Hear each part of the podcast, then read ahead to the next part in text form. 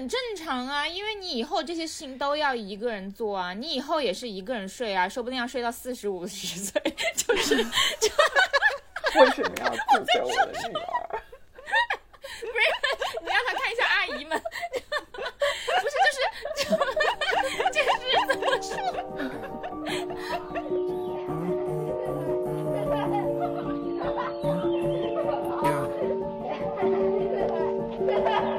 ？Last week, been a whole year, but it feel like last week when I was your boy falling hard in the back street. 大家好，欢迎来到 Plastic FM。哎，大家好，欢迎来到 Plastic FM。这是英式英语吗？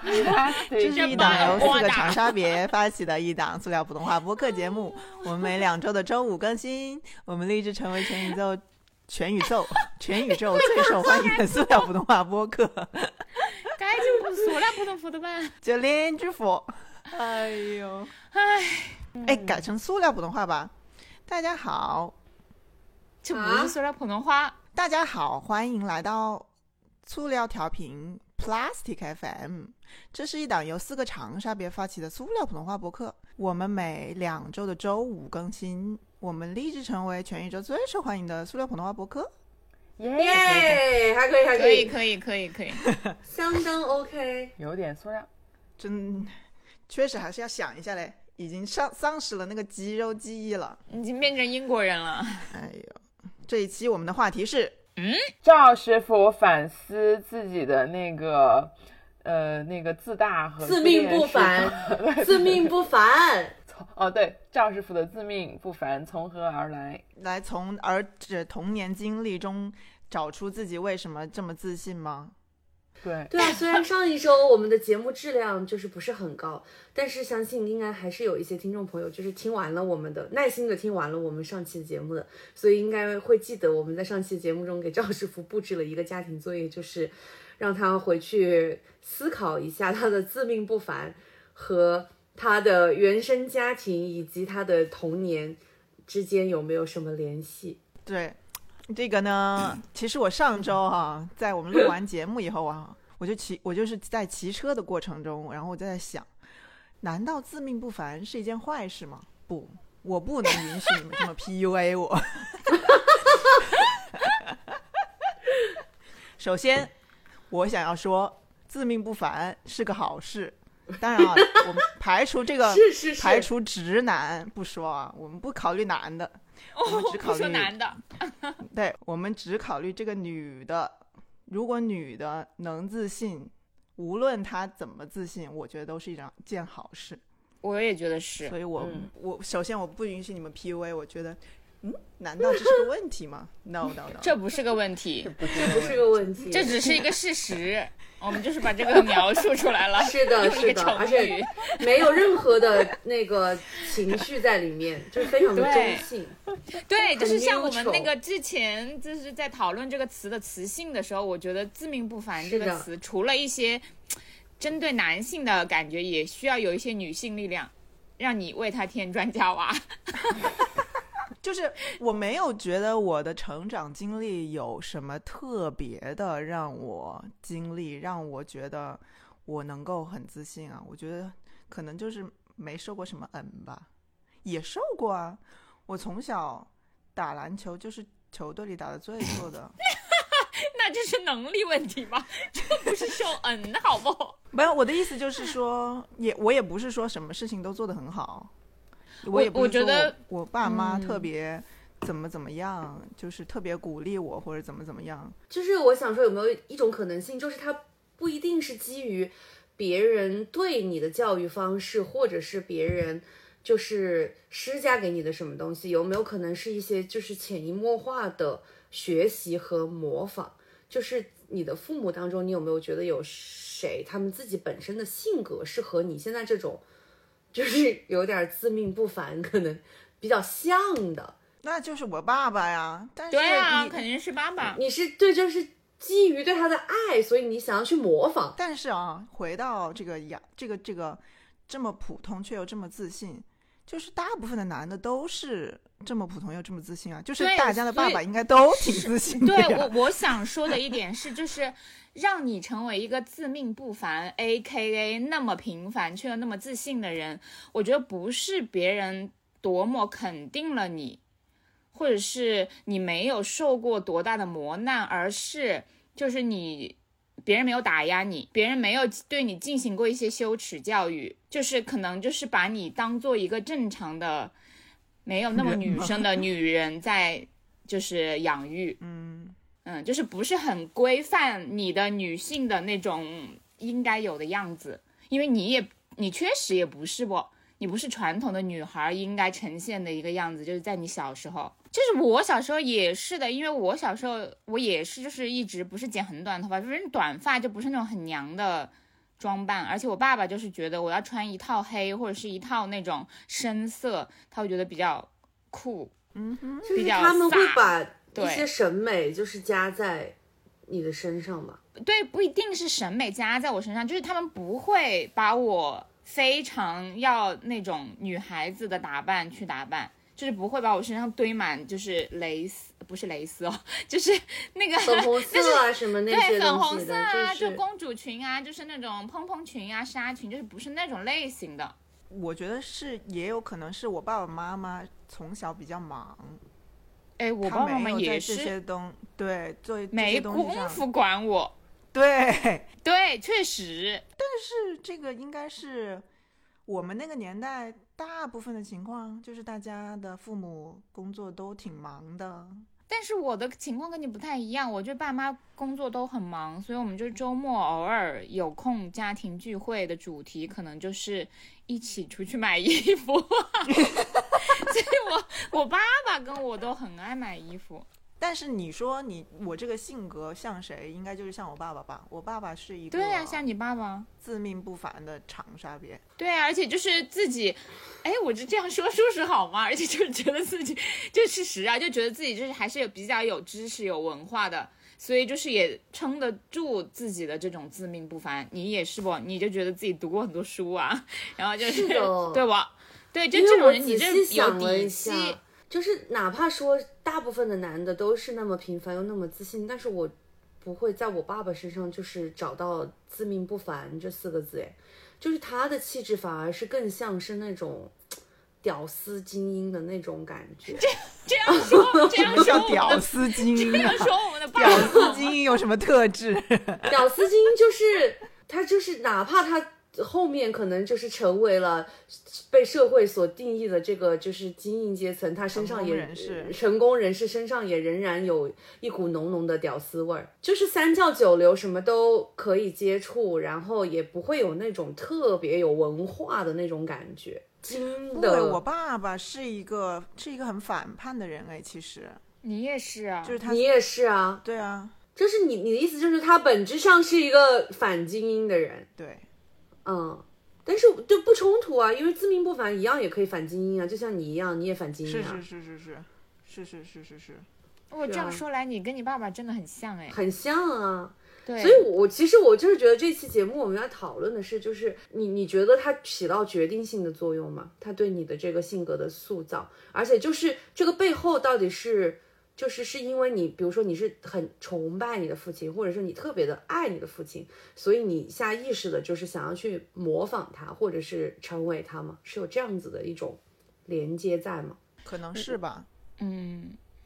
但我不是，是的，所以可我爸爸的能潜移朋友也是默化的就在模仿他。因为我记得在我小时候，我爸爸是一个非常非常幽默的人，就是他的那种幽默感，让小时候的我就都很羡慕。因为我觉得，我就是我爸爸一说话的时候，总是很多就是周围的人都在发笑，就是会觉得就是他讲的事情讲出来都很生动，然后很好笑。然后所以我觉得我有有很长一段时间就是会想要去模模仿他，就是会想要成为那种。就一直会觉得说，觉得成为一个幽默的人好厉害，嗯、所以你觉得你也是更像你爸爸一点？我觉得我应该是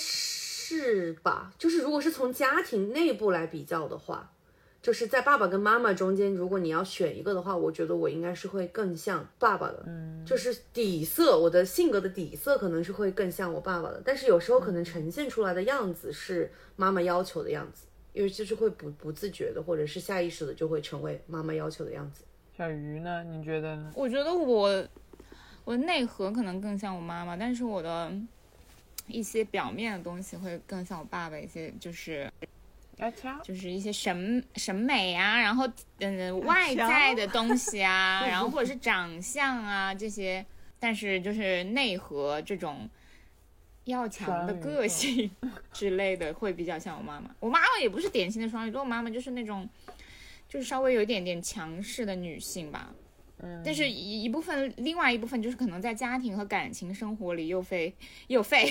又会非常的温柔，对，就是我就是就是这个内核，我觉得我是像我妈妈的，然后我妈妈就是呈现出来的样子，就是会有一些强势，或者是那种，就是同时我也是很像我妈妈的，但是我觉得就是，其实，呃。不论是你自己对个人的塑造，或者是就是你找另一半的那种潜意识的投射，其实都是其实就是两个方向，就是要不就是如果是找另外一半的话，我就先举这个例子吧，就是你找一个男朋友，大部分人要不就找跟爸爸很像的，要不就找就是跟爸爸可能你不认可你爸爸这种形象，就是可能跟你爸爸是完全不同类型的。嗯，我觉得其实很多都是这种，就是包括男生找女朋友，其实也是这样子的。就是我觉得男生找女性可能更明显，就是这个女性身上的有一部分特质，可能是也是外在的，或者是她的内核，就是非常像她母亲。这个真的屡试不爽。嗯对，就是这个东西怎么说呢？你的家庭，特别是你的家长对你的这种影响，我觉得绝对不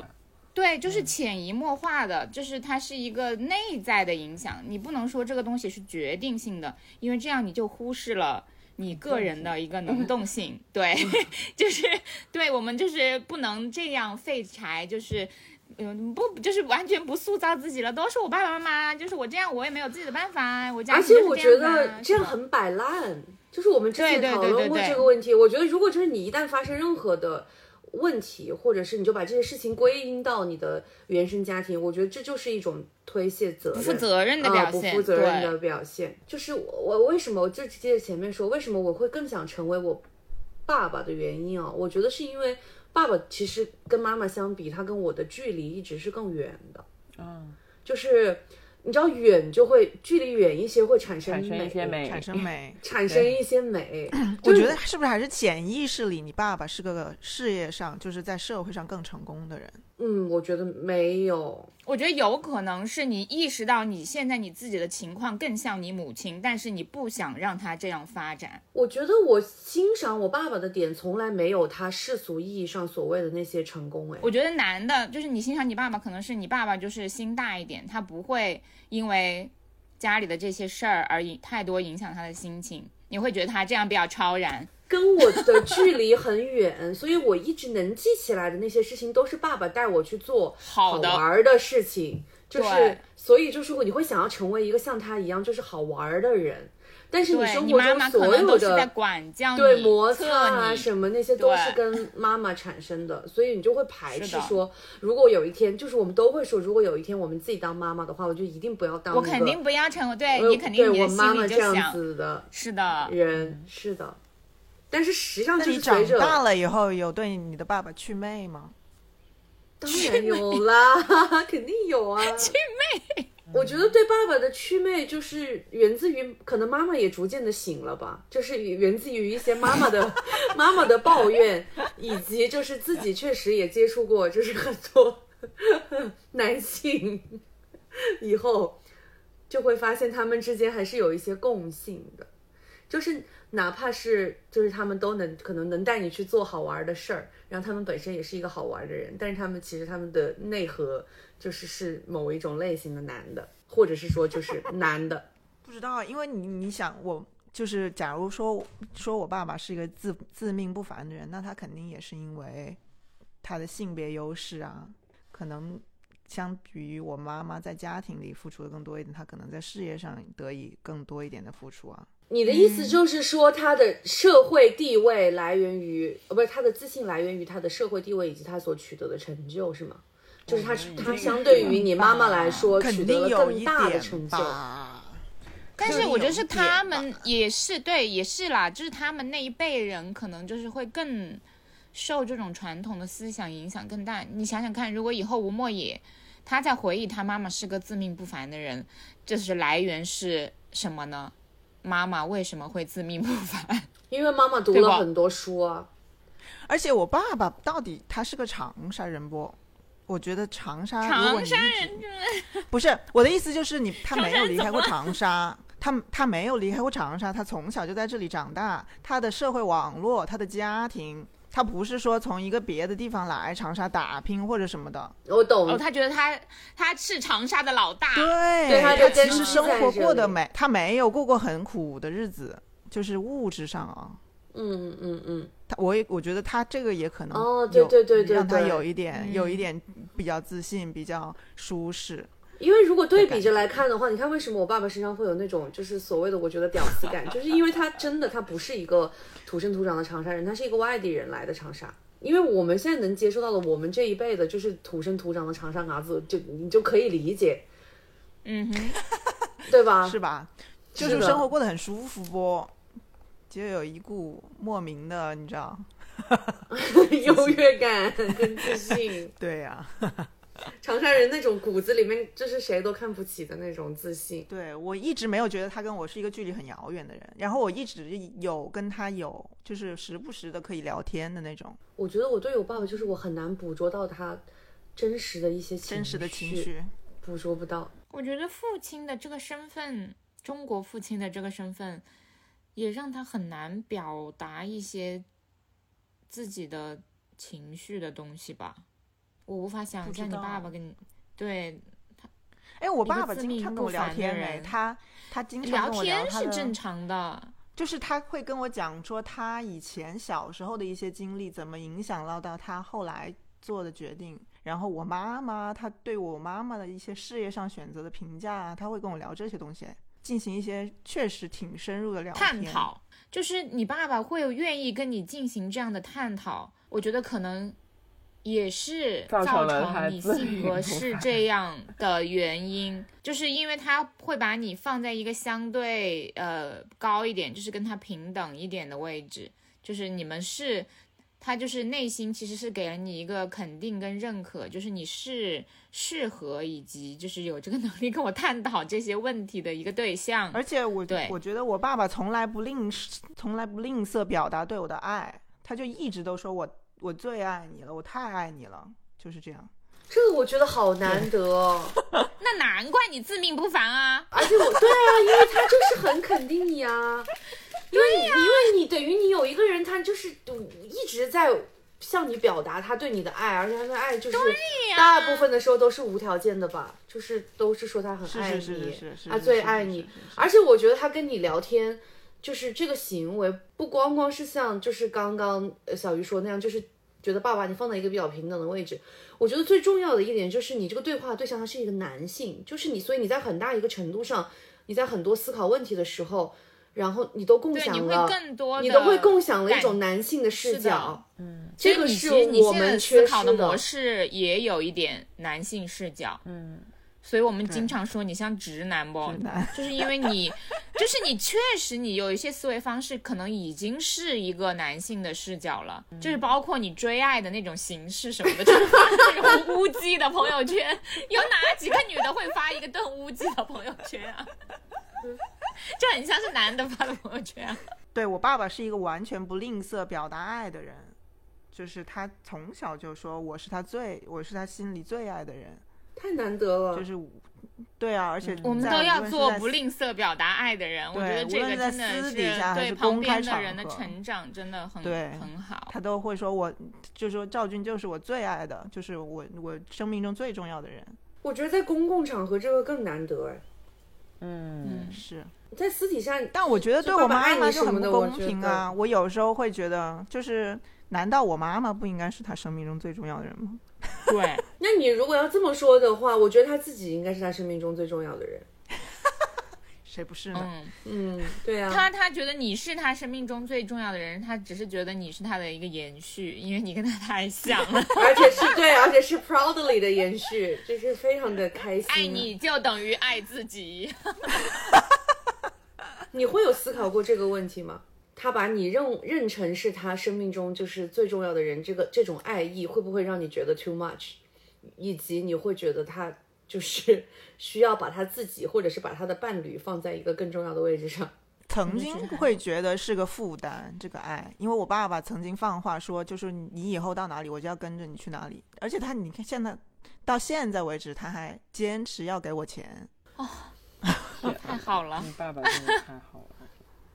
我爸现在已经没事，已经不接我电话了。我如果需要他接我电话的话，我必须要在群里面就把那个 bullet point 跟他讲的非常的清楚。爸爸，我打电话找你是为了什么什么事情？不然他很怕一接起来，你知道吗？就是那个钱财，我要钱，叮铃叮铃叮铃叮铃就流失了。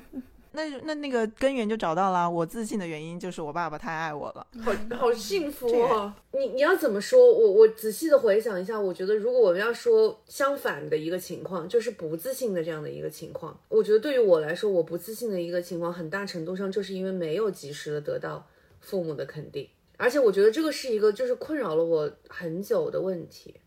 但是因为我们之前就在比其他的期的节目里面，也就。特别是母女关系那期里面也聊过嘛，父亲他毕竟他作为一个角色，他肯定是不可能，呃，总是去评价你的什么穿着啊、打扮啊，然后样貌啊，不不像是父亲这个角色会做做出来的事情，所以很大程度上都是就是母亲在对你的样貌、你的什么所谓的性行为举止，对行为举止来进行一些批判和说教。因为我觉得母亲就是在很长一段时间里面，她是一个被驯化的比较好的这样的一个角色嘛，所以她的本身她的审美，我觉得很很大的一程度上是带着男性的凝视，然后来往下一代去进行这种审美的一个传递的，所以她就会就会像妈妈就会变得像一个发言人，然后爸爸就会对她进行肯定和附和，然后他们两个人就是联合起来，塑造了我的不塑造了我的不自信，在外貌上，你知道我很小很小的时候。就是那时候还根本没有胖瘦这个概念的时候，他们就说我皮肤黑。那你爸爸也会说你皮肤黑吗？你爸爸不会反驳你妈妈的想法吗？不会啊，因为我妈妈经常批评我的外表，但是我爸爸就会支持。你爸爸就说谁说的？对，我觉得这样挺好。我觉得在这件事情上他们是统一战线的，而且我觉得是因为我爸爸就是确实没什么时间，就他有时候可能也会觉得。我我要去反驳你妈妈，或者是说我要去我要去占你的墙子，这件事情也挺浪费时间的。你妈妈等一下又会生气，是的，等一下又去说他跟你妈妈的关系，是的，干脆就复合算了，对他也没什么影响。对他，他就是一个就是对怕麻烦的，怕麻烦。而且我爸爸，我爸爸总觉得他比我妈妈聪明，所以他觉得他在那个制高点一些。对。在智力上占占领了制高点，他他经常嘲笑我妈妈说他是死读书的那种，就是花很多时间读书，然后意思就是说他不用花很多时间读书，他聪明，他不努力，他的成绩也还可以。天，因为他们是大学同学，一模一样，一模一样哎，不是我，不是，我觉得我的内心可能有一点点，就是像你父亲那样的自命不凡，因为我就是如果别人成绩比我不好，比我好，分数比我高，我就会觉得你是死读书的，你读书的时候肯定没。谈过爱没有我玩的这么开心。如果你就是成绩比我差，我就那就是更好了啊！就是反正我也没有很认真，我随便一考，我的分数就挺高的了，还可以。所以我觉得其实应该号召大家都学习这种这种自命不凡的心态，对，很而且我觉得是要去。就是去学习，并且成为这个自命不凡背后的这个逻辑，就是我们要成为这种父母。哎，对，虽然说我就是孩子八字还没有一撇，我想我肯定是这样父母，我就是无脑夸。嗯，你真的太棒了吧！但是我觉得我也会避免，就是用出“嗯，你是我生命中最重要的人”这种说辞。对对对，我说不出口，我觉得这个会给人压力很大。因为如果爸爸是这样说，我觉得可能是一种溺爱的感觉。但母亲如果对孩子有时候有一种这种沉甸甸的爱的话，会给小孩非常大的压力，有种讨债的感觉。为什么？对，你说为什么这句话只能爸爸说呢？对啊，因为我我我我我来说一下为什么，就是叔叔别生气哈。我觉得男的说。他说了就是说了，他就就是是说说而已的。他就像他就像跟女朋友说“我这辈子最爱你”，这可能是跟前女友说过，就是这种话一样。他只是一个表达自己对你的爱的方式。但是当你的妈妈说出这句话的时候，就是事情大条了。对，他是真的，这一切是真的，就感觉他会用他的生命来爱你。嗯，就是你如果做了任何违背他意愿的事情，你就觉得我辜负了他的爱份沉甸对不起他我辜负了他，我辜负了这个世界上最爱我的人，嗯，对吧？我今天没有陪他，我出去玩了，天哪，我太不应该了。这也是一种性别的成见吧，包括我们对男的的要求还是太低了，对，就是男的做个人，我们就觉得他很好了。而且我觉得就是呃，不管是父母对小孩的爱，还是对就是我们就是正常人对伴侣的爱，他跟付出是成正比的。有的时候他那个爱来源于他的付出，所以事实上在养育小孩这件事情上，至少在我们这一代，肯定是妈妈比爸爸要付出的多得多得多得多得多得多得多，所以他的那份爱就是沉甸甸的、真实的。不不完全是来源于成见。就我现在目前养育养育我女儿的感受来说，我其实已经忘记了就是生产怀孕的这个过程，因为他们真的不值一提，跟养育他的过程比起来，但以但养对，就是因为养育的这个时候，你也是就是你全身心在投入在这件事情，就是你付出的，因为我怀孕的时候，对我其实不需要投入全身心，我还是可以，就是对我只是一个特殊的身体状态去做一些我自己的事情，承载一个东西，对。而现在你等于是全职在做这个，几乎就是就是满脑子想的都是他的事情，是的。沉甸甸呐，沉甸甸，所。以你就哎呀，反正我这两天反正心情有一些起伏，有一些不是很开心，感感受到了，就是怎么了？跟今天的话题也有一点关系吧，就是就是原生说来听原生关原生家庭对于我的影响，就是嗯，嗯，众所周知，我妈妈是一个要求非常严格的人，就是比嗯，小时候至少小时候我们所有的听众朋友们应该都知道，是 比较苛刻的一个人。对，然后我就一直其实是烦我妈妈的，我所有的愿望都来自于就是我希望我要做一个跟我妈妈不一样的妈妈。但是我最近发现我做的一些事情，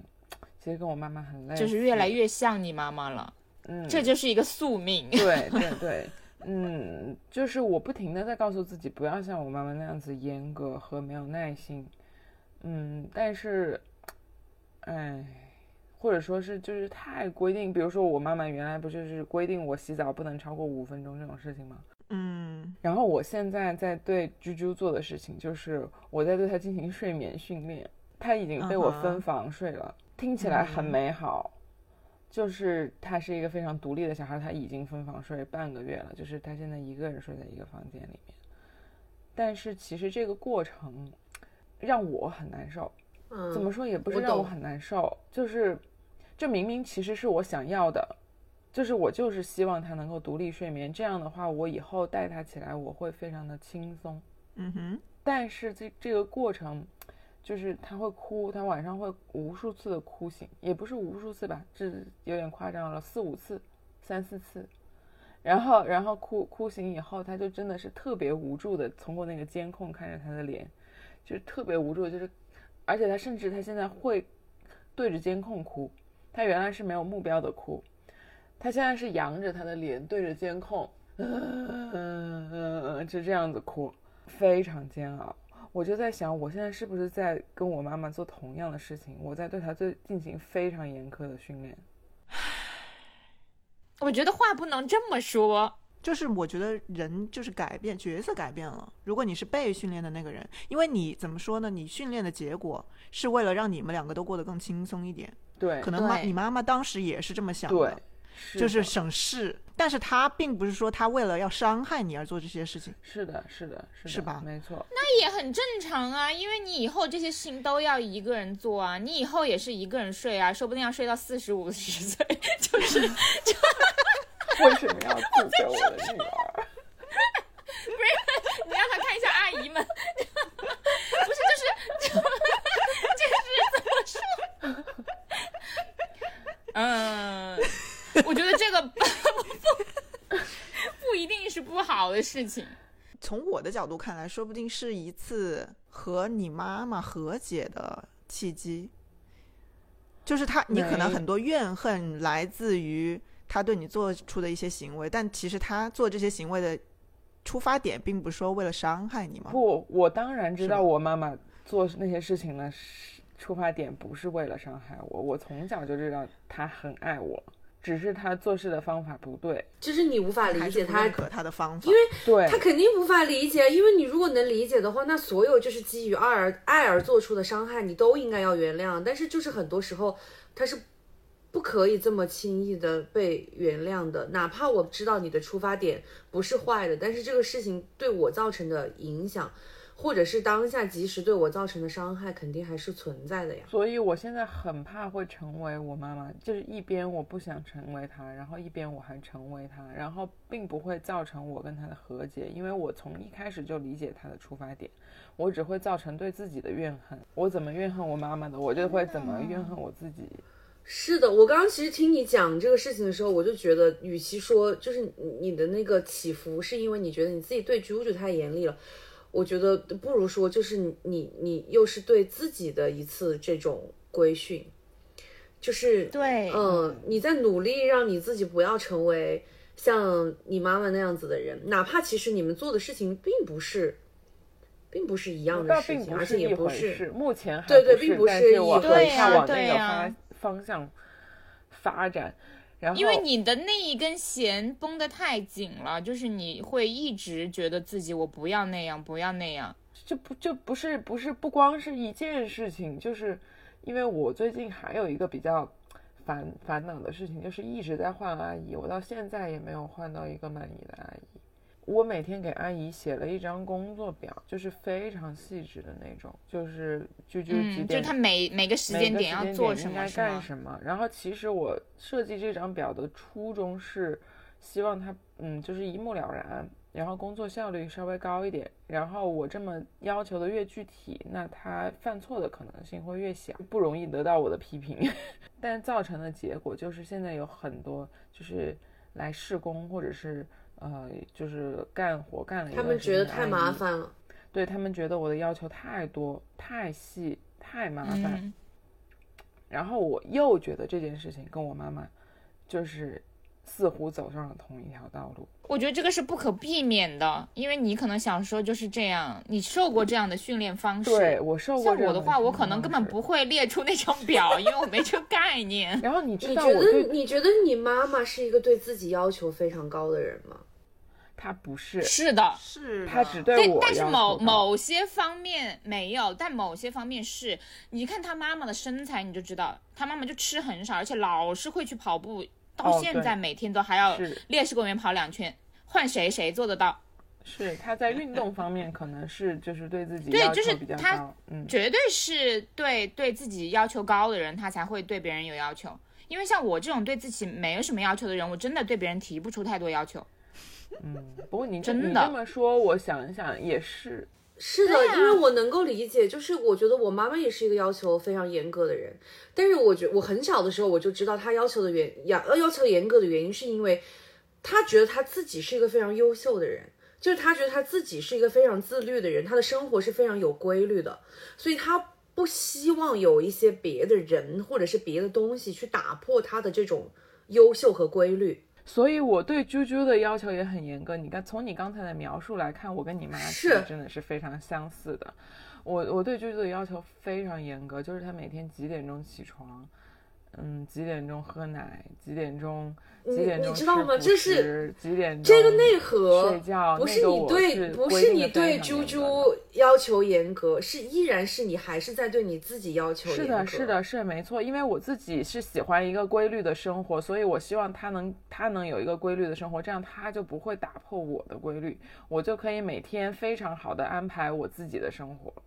因为源头就是还是希望他不要打破你的。我自己的规律。我觉得你什么时候有空跟我生活半年吧，就是打破我们我们两个夹击你夹击你生活，不说半年好吧，半个礼拜，我看可能那个，首先我们就从回家乱丢东西开始。我跟你们说一下，就是 洗澡洗四十五分钟。前一个被我嘲掉的阿姨被我嘲掉的原因，好不好？那个事件，好，你说。呃，事情的爆发点是这样的啊，就是他那天下午，呃，要我，因为每天我安排给阿姨的任务就是每天下午啾啾睡觉的时候，需要帮我把晚饭的菜备出来，嗯，然后，然后我会在吃晚饭前，然后把它炒好，大概是这么一个工作流程。然后呢，嗯、我那天在就睡觉之前，我就给他交代了，说你今天帮我把汤先煮上，因为煮汤要比较久的时间嘛。然后煮一个非常简单的灯子锅白骨炖煲汤。然后我就跟他讲，我就跟他说，那个排骨、冬瓜和那个呃排骨和海带要先放。然后剩下那个冬瓜你就不要放，你切好帮我放在旁边就可以了。我起来以后我再放进去，因为冬瓜煮三个小时。冬瓜会煮对水对被质疑，嗯，嗯，对，然后我就就提了一个这么简单的要求啊，就是这样。然后当我醒来的时候，当我和居居起来的时候，就发现那个冬瓜和海带还有排骨冬瓜进去了全部都在里面，已经变成了一 锅粥。对，然后呢，我就当时我就有点生气，然后我就问他，我就说你为什么要放这个冬瓜？我不是跟你说了不要放这个冬瓜，等我起来了再放吗？然后他说，嗯、他这他他的回答不是说我忘记了，如果他说我忘记了，我可能都还好一点，就我就可能跟他说，那你下次别忘了，可能这件事情过了。他跟我说的是，他说，因为我在别人家里，就是有的时候也是一起放的，别人也没说什么，所以我不我没有想到你说的话是真的要照你说的话去做。这个这个值得吵，我觉得这个是值得吵的，因为这个是一个他感觉有点挑衅了？不是这个，我觉得是他就是你你你一听就知道，你一听就知道这个人他不是很灵泛。我觉得是有点我觉得他就是也有点在刚你是一个你。这么简单的要求，有什么好不照我的做？也没有给你造成额外的麻烦啊。然后在这件事情上，我就把他炒掉了，因为我需要一个服从服从性非常高的阿姨。当然了，军事化管理。当然，因为不是这不是军部军事化管理的问题，而是你是花钱请人来帮手的。我我就是需要你。后档后档，如果是我的话，我会再给他一次机会。哎，我会跟我会就是他说那句话的时候，我不知道什么什么，哎，那句话怎么来着？啊、我不知道我不你说的话，知道你说就是是得按真的哦，照你说的我不知道话去你说的。冬瓜要晚会放是真的要晚放，就是我以为我早放了，其实也没什么太大的关系，他是这个意思。如果是我的话，我当下就会跟他说，我说我不止我说的冬瓜要晚放是真的，而且我希望 就是你以后把我说的每一句话都记在心里，就是我不会跟你开我玩笑的。就是这样跟他说的然后但是我会给他一个机会。那我我我我是想给他一个嗯机会，我就是这么说说的。我说那我就说我以后我对啾啾的那些，比如说我安排的时间表，那都是非常严格的。我说那个时间要做什么事情，就真的是那个时间要做什么事情啊。然后他说：“哎呀，我也没想到你这么生气，然后我也没想到你说的话就像圣旨一样。”然后我说：“是的，我在我们家说话就是圣旨。”然后我说：“你可以走了。”我接受不了，我觉得他太蠢了，不是别的，我觉得他太蠢了。没有，我觉得他说的是对的啊，我的话确实是圣旨啊。然后，但是你作为一个服务者，不应该觉得你过我当下我可能会笑出来。因为你有一万，你有一万种 神汤，那那怎么就是圣旨呢？那个是包青天，好不好？对，为什么一定要用圣旨来形容呢？你有一万种别的方式可以去形容啊变成。升堂了？哎，我说对呀，我就是什么什么一代等的等的武则天。然后我其实就是跟他吵架的过程中，我情绪是比较激动的啊，就是比较，就是你知道，对你，但是我是觉得他说这种话出来的时候，你很难不激动吧那一刻没有压住自己的脾气上头的话，这个事情就没得讲了。然后就立刻，对，就你只要上头了，气到了，就，是这个肯定是闹掰，上到上到对那儿了。那就没有办法了。这真没办法，这就算不生气，你事后回想起来，应该只会怪自己没发挥好吧？但是我就是因为经这个非历了好几个阿生姨，气啊。都出现了有一点点这个问题。我我跟你说，哎，我这样说话很又不好了，就是阿姨，嗯，就是她是一个阿姨，她是她有她专业擅长的东西，对，所以她可能其他方面不会有那么厉害。就是你可能不能我当对他的然理解要求，也我没有对他要求那么高，就是的，正因为我对他要求没有那么高，所以我才额外把冬瓜晚放这件事情提出来。如果正常，我对一个做饭阿姨要求你给我做一个汤，我会跟她说你冬瓜要晚放吗？而且我做这个动作其实是花了我很多心思的。我我的我的意思是这样，就是这些人我不在意他怎么样，他只要把事情做好了就但是行了，对我在意的是我自己的情绪，和事情是否就是我。对他做对，就是可能这个阿姨，呃，我衡量一个阿姨的标准是有一二三四五六七八，就是有八点，然后第一点可能占的分数是十十分，然后可能第八点占的分数是两分，就是我会就是这样一个做一个环评，然后算一个它的综分。就是我在意的东西，他做的好不好？就是我没有那么在意的东西，其实我是可以退让的。但问题是我在反省的是，是我在跟阿姨这种沟通的过程中，我会非常容易影响到我自己的情绪。对，对，然后呢？是的，就是你要求越高，其实你影响影响的是自己的情绪。对，影响到我自己的情绪，但我你对别人有要求的同时，是对自己有要求。包括我对啾啾的这种管理，或者是对阿姨的这种管理，或者是我这种情绪的无法无法无法自制，其实很大一部分原因是啊，这个事情又怪到我的原生家庭了，就是因为我觉得我 没有见过正确的处理的呃这件事情的方式，嗯，我不会对，就是人生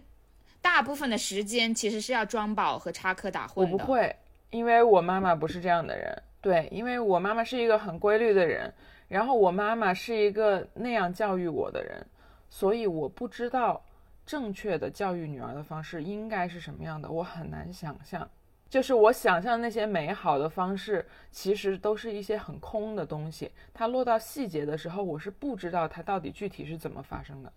就是我希望我是一个会很会赞美我女儿的人，我希望我是一个嗯但是我希望我是一个就是给我女儿。自由的人，但是我没不知道落到细节的时候，我应该怎么在什么时间点怎么去赞美她，嗯嗯，我懂。然后我应该用什么方式给他自由。我以后每天给你培训我一下吧。们真的给你紧紧锣密鼓的给你培训一下。我觉得这个确实是个问题诶。我觉得有时候吴鲁也是这样的，嗯就是就是他，因为我们从小对家庭的想象，真的就是仅仅只在我们自己的家庭里。是啊，或者是多看一些家庭类的剧集呢，《摩登家庭》之类的。呃，摩登家庭确实是，就是你其实你你你看，就是因为我喜欢看这种比较轻松、浪漫、喜剧、爱情，就是他们有一个核心，就是他会以很轻松的方式解决相对严肃的问题。就是如果你以一个很严肃的方式解决一个很小的问题的时候，有时候那个小问题就会变成大问题好。哎，我不知道，我不知道为什么最近刷小红书经常经常刷到摩登家庭，哎，好像是最近在小红书上有一种风潮，就说摩登家庭是反东亚式家庭焦虑的那个一剂良药是吧？范本。对对对对，所以我说为什么要看《摩登家庭》？因为我就是《摩登家庭》，有时候就是你看着就会觉得，哎，这个哦，原来跟我们平时的方式不一样但是也行得通嗯其实可能还有一个很好的方式。你为什么会被周嘉诚吸引？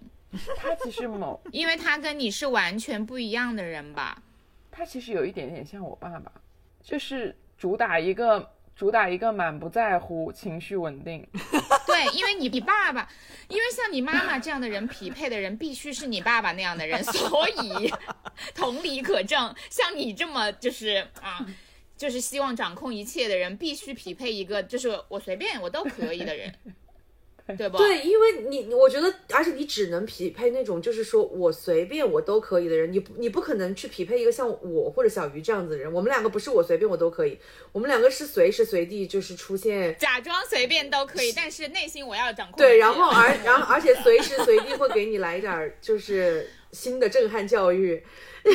来点儿来点儿新想法的那种，可能就不行。就是你得是要找那种，就是真的、是啊真的随意真的随便。是啊是啊，而且而且在我周嘉诚无数次说过我非常像他妈妈，我自己也觉得有点像。对呀、天哪！对呀对呀这什么我就莫是这比乌斯样子啊环啊！虽然我的恋爱经历不是那么的丰富，但是我这从我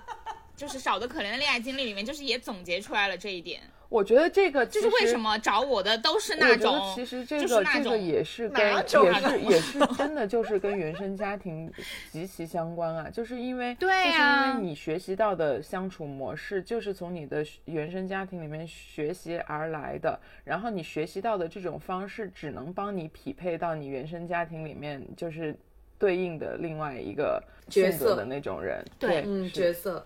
对。是可能太太肯定了，但是只是说，就是说，这可能是一个原因啊，我觉得。嗨，那我们回过头来又又要讲一讲，那我们怎么冲破这些影响呢？我觉得啊，因为你说不一定要冲破吧？但但你说，那你说我我们怎么样去塑造自己呢？对吧？嗯，对呀、我是六岁以前的记忆，我就就影响我六十岁，影响到我到六十岁，啊那也太悲惨了不？是啊，也不是悲惨啊，就是但是我觉得其实我跟我爸妈还都挺不一样的，因为我爸妈也是那种对自己要求比较高的人。虽然说我对我自己是有要求的，但是我不会那么苛求吧，是可以冲破的在某些方？面你是苛求你自己吧，只是在不一定是跟他们在某在完全同样的方面吧。我觉得你在审美方面还是非常苛求自己的。没有苛求吧？嗯还好吧？他享受啊，没有，我是享受。如果苛求的话，我应该就是会去动一点什么吧。你看我这个抬头纹。对我有一个朋友，就是我每次见他，他都会跟我说，我说我觉得你的额头可以去打一点点，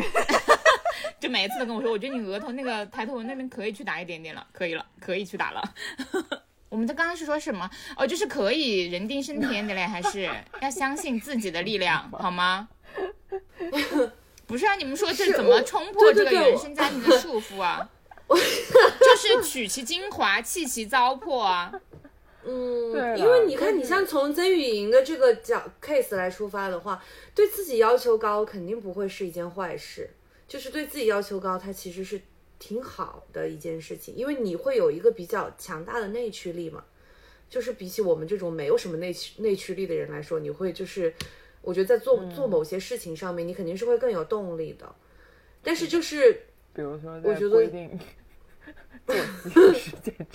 但是我觉得还有一个很重要的点是，就是你如果已经认识到你是这样的人了，你就接受自己，你就肯定自己，你就赞美自己。就是你是爱规定，然后你是爱反省，你是爱就是呃很严格的要求自己。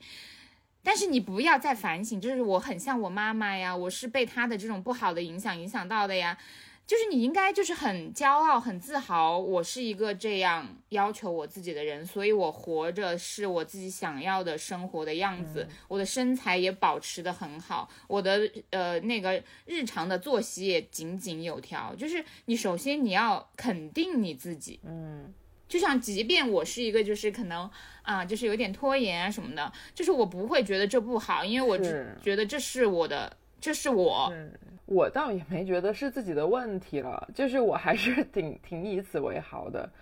对，但是但是确实在这个过程中会因为不容易匹配到周围的人，就是我这种要嗯求，就还好了。你现在周围嗯。对，就是你可以稍微阿姨方面放松一点，啾啾的他话我放松一点我觉得我怎么养他会怎么现在长大了，但是我就是怕他成为第二个我嘛。哎，我可能是被可能是被小红书 PUA 到了，因为最近他老给我推一些帖子，大概意思就是说什么一切睡眠训练都是嗯魔鬼反人。性的什么的，然后反人性的，然后说一切的这种就是叫什么哭声免疫法，说这种睡眠训练都是哭声免疫法的一种，哭声免疫法的人那个创造者就是一个魔鬼啊什么的，然后他自己的女儿儿子得了什么抑郁症啊什么不类。我之前也看过哎，我为什么从来没有看过这些东西啊？因为难道这个大数据也认为我是一个没有 没有孩的子的人，人吗？我有。我们我们回到那个，就是之前说这个，就是讨论那个亲密关系里面的几种类型，就是从心理学上面来说，不是有分这个呃依恋型、然后那个回避型，然后还有一个叫什么？然后他们就说这个依恋焦虑产生的原因，就是因为在孩孩童时期，父母对于你的需求是时而满足，时而不满足的。你就是这个背后，就是说你有的时候可以通过你的哭闹去达到你的目的，有的时候是不行的，所以你就会重复的，就是想要去通过一些这种哭闹或者是引起关注的行为来够来得到父母的爱，然后以及会很怕失一直去，不回应呢？就是会变成回避型。我要说的是，回避型也没有什么不好的吧？我觉得就如果这个人已经是一个回避型了，他也可以找到属于回避型的另外一半。嗯哼，对啊，就像曾曾云现在这样子的情况也是一样的，就是你你你的这个事情也是没有对错的。是的，就是每个人有每个人的方式，然后养出来的小孩总是要养大的，就是你养大的方式不一样，他也会变成不一样的人。其实这个嗯，是的。人各有命吧。我觉得他现在他现在负担最重的一点，就是因为他很怕，就是比如说他有可能会把猪猪养成一个像他，然后间接像他妈妈的人。不是他，不是我，不是怕他像我，甚至我有点你是怕希望他像了你。之后，他不开心，他自己像你。嗯，就像你现在对你妈妈的情感一对样。对，就是每个人其其实害怕的根源只有一个，就是别人不爱我，嗯，对吧？就是你不是怕别的，你只是怕呃他不爱我。嗯，所以如果我我刚刚想了一下这个场景，如果就是。我可能就是比较琼瑶啊，你也知道，我就是一个双鱼座的这种感情释放型的母亲。如果我在那个摄像头里看到了我女儿在大哭，我会说我不要管这个了，我的女儿，然后我会冲过去把她抱着睡。嗯，就因为我是这样，就是但如果你抱当下我觉得这个事情我受不了，了但是如，果你抱起来，我就抱着她睡然呀后你就会，嗯，可能得到的结果就是你再也没有时间刷手机了，再也没有办法在睡前跟你的伴侣聊天了。我不能抱着他刷手机啊。可以嘞，等他睡着了，可以睡，可以刷一下嘞。对啊，就如果我抱着他，我跟他一起睡着了，那可能就是我对自己要的就是求，我们俩都睡着了可能是。被小红书 PUA 到了吧？就是反正大概意思就是说他不要接收这种夜夜晚里的光。哎，我我觉得啊，就是就是你的这种，就是希希望能够在养育小孩的同时，然后也仍然保持，就是像没有小孩时候的一样的自己的这种行为，是不是也是一种过度的自我要求？嗯，是，就是会会太希望维持自己的某一种秩序了。而且我觉得，就是从这个情况来看的话，就是你对于你目前来说啊，就是对于自己的爱，应该还是大于对于小孩的。是，就这个事情，它也是就像我们前面说的，是一个没有无关、完全无关或对错的，这就是你的性格以及你个人的选择。没有这个，其实我最近看的一些东西也表明，这个其实也是社会对女性的一种规训。是啊，我也觉得，是就是大家好规训女像觉得成功的女人应该是又能有幸福的家庭，又能有自我的，就是这个嗯也是一个社会对于女的的又一层枷锁。就可能你害怕失去这种对自己的自信吧，就是感觉可能如果不这样，就对自己没那么自信了。确实是外界给给我们的一种压力，就包括我的焦虑，我觉得也是外界的一种压力。就是比如说，我为什么不就能在家里带带崽、躺躺对平，？但是你还是要当一个努力提升自己的这个市场价值的人。是啊，我觉得 包括现在那就是社交媒体上比较活跃的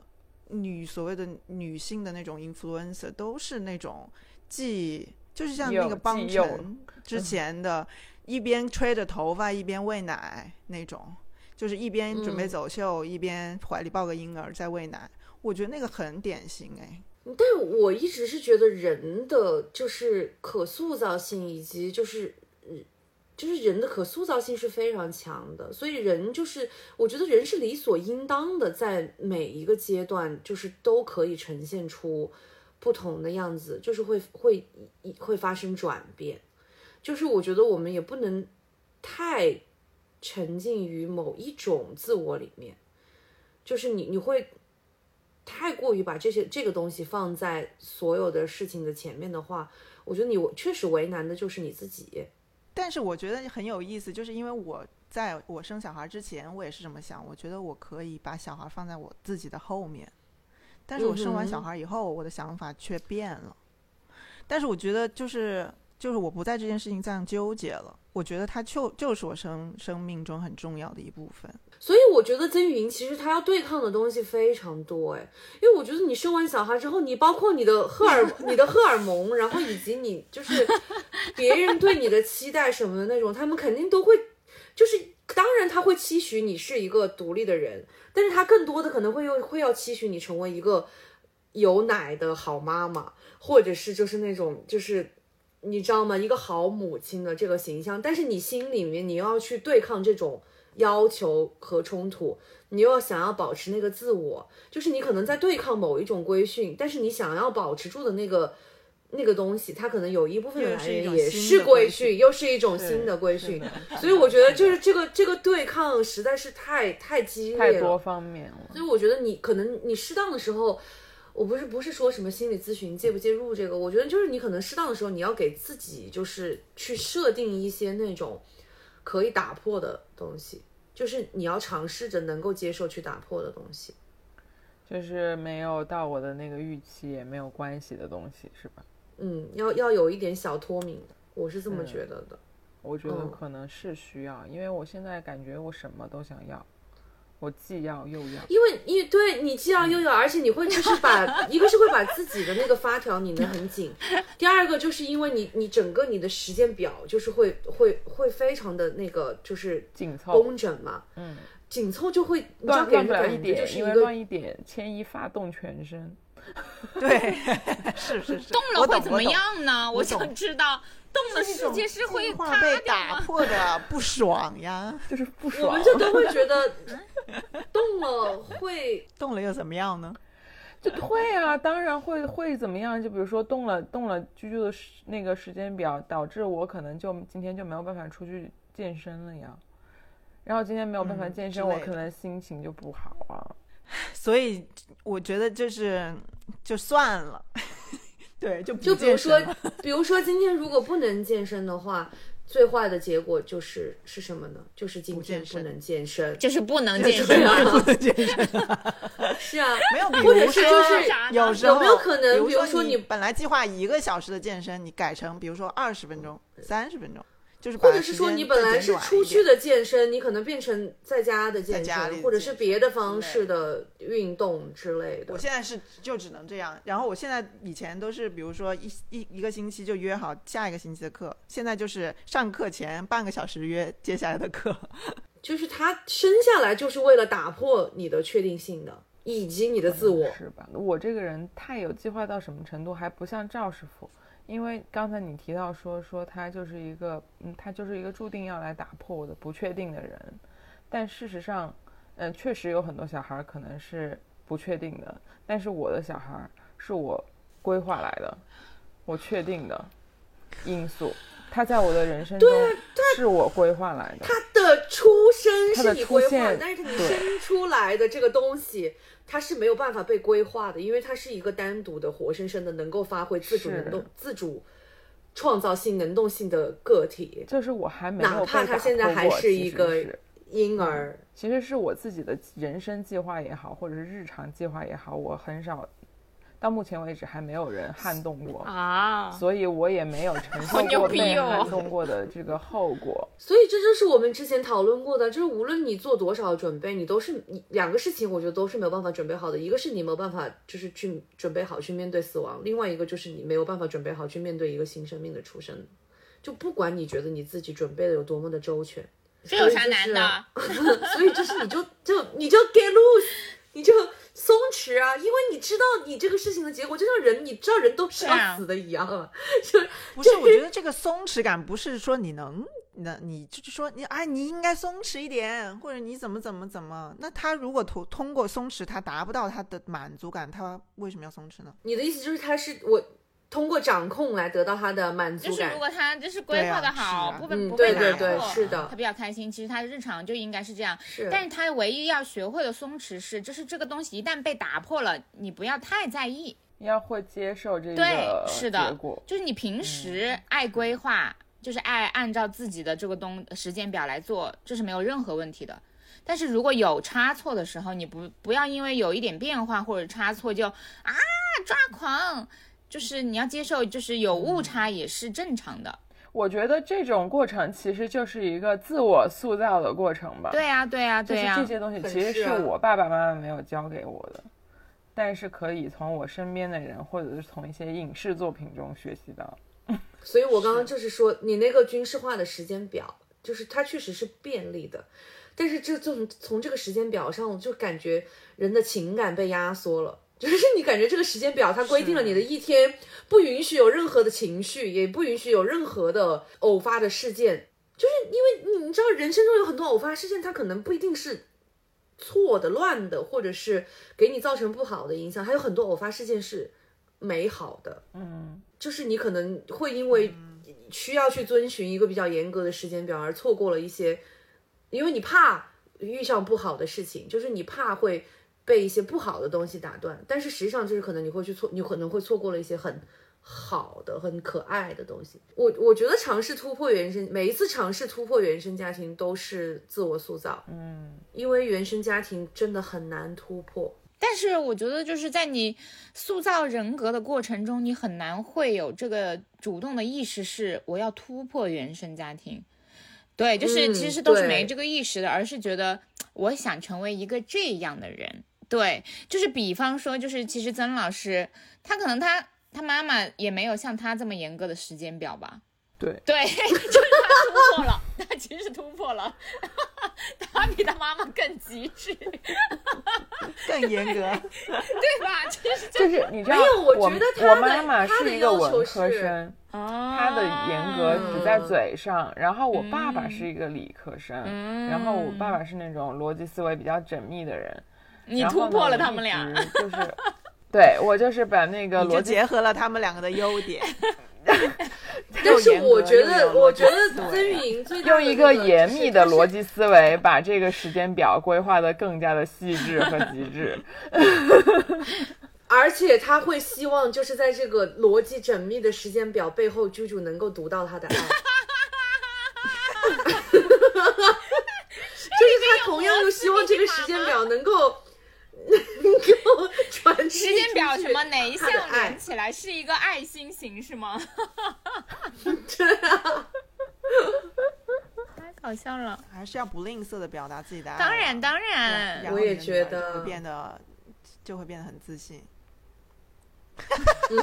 要表达爱，要要希望他自命不凡。要表扬他。对，别想 PUA 对我。我觉得自自信自信已经不行了，我们现在的标杆是自命不凡。就我希望我的女儿自命不我说的话。就是圣旨。对，对我如果有朝一日能生小孩，我希望我生一个女儿，然后我希望我的女儿自命不凡，然后你希望她说的每一句话都是圣旨。然后我希望他不要、哎不要找一个像他爸爸那样的老公，他爸爸是谁啊觉得我？看着男人的眼光不是很行，不知道拷问，他爸爸是谁呀、不知道，不知道。我觉得过几年应该会开放那个精子银行吧，直接未婚的。嗯所以就是你就选一个好的精子有老公银行吗爸爸。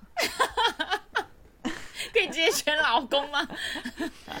我那天还问了我妈妈，我说如果我是一个就是生了小孩以后完全不带，然后把小孩甩给你的人，就是我要去过我自己的生活，我只是就是为了传宗接代这件事情把小孩生下来，完成任务把小孩生下来，我说你会带吗？我妈说会带，她说但是我可能会要请两个阿姨。我说哪怕请两个阿姨，你也坚持要带吗？我妈说。对啊，如果就是你生了，然后甩给我们，他说那我也只能对呀、接受。不然不然他能怎么样呢？接受你不生吗？我就问了他，我说那妈妈，要不我给你省了这个可能性吧？对啊、我说我不生，我妈说 不行，我还是吃这个，我还是可以吃这个苦。哎，但是我妈妈也有跟我说这样的话，她说，她说就是你还是要有一个孩子，因为我就是他说从他自己的角度来说，他说养了你，就是我就是养育这个孩子的过程中，从这个孩子身上真的体会到了很多的快乐和爱。你知道我的回复嗯，是他也，我什么吗？妈也这么跟我说我的说。回复是，那还不是因为那个人是我啊！要是别人，你哪里体会到这么多快乐和爱啊？对啊，这样就更证明了他生下来了一个自命不凡的人好吧，好吧，嗯谢谢大家收听本期节目，再见。拜拜，再见。谢谢大家收听本期节目，再拜见。拜。 Grew up and the sun got cloudy. Used to feel the sun on my skin, yeah, it's sappy. But that's the last time I was truly happy. So I'm asking, if I fell down right now, would you catch me? Yeah. If I fell down right now, would you?